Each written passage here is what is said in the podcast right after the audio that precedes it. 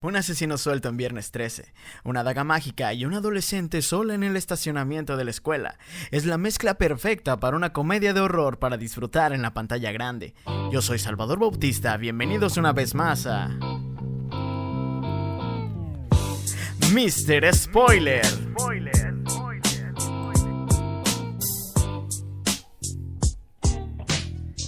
Millie cursa su último año de secundaria y lo único que le interesa es que se termine para poder irse lejos a la universidad.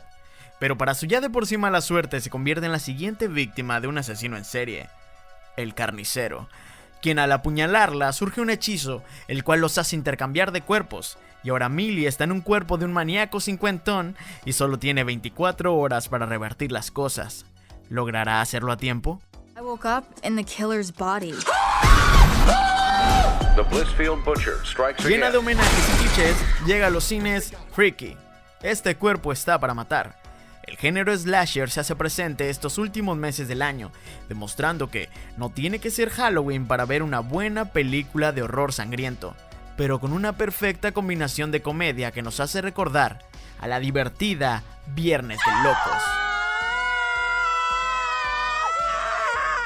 Y nos trae a la pantalla a Millie, una chica rubia que sufre de bullying por sus compañeros de secundaria y que a manera de cliché tienes dos inseparables amigos, uno gay y una chica afroamericana. Bien sabemos que por lo regular son los primeros en morir, pero en esta ocasión serán pieza clave para poder salvar a su amiga de este malvado hechizo. Gay! Y mientras Millie. En el cuerpo del carnicero resuelve este problema, el carnicero en el cuerpo de Millie dará rienda suelta a sus deseos de matar. ¿Quién desconfiaría de la dulce chica a la que todos molestan? Sangre, gore, comedia y sátira del Latcher de los 80s hacen que no dejes de poner atención a la pantalla. Katie Newton demuestra sus dotes actorales al pasar de una inocente niña a una aterradora y sexy asesina de sangre fría. Pero sin quitarle crédito a los jóvenes actores, el que se lleva los aplausos y el que tiene más peso en la película es Vincent Vaughn, quien al interpretar una niña de 17 años nos damos cuenta del gran actor que es, pues es muy divertido ver a un tipo de 1,90 de altura corriendo, asustado y confundido.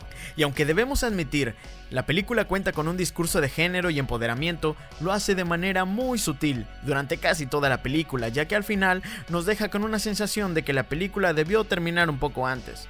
En conclusión, ves a verla al cine y disfruta de sus escenas sangrientas y de su excelente comedia. Cuenta con actores muy buenos y aunque es un poco larga, el tiempo se irá volando con cada escena. Una película con clasificación B15, o sea que es para mayores de 15 años. Mi calificación para esta película es de 8 chavitas de 10. Yo soy Salvador Bautista, en su canal Mr. Spoiler, gracias por escucharme, nos vemos en la próxima.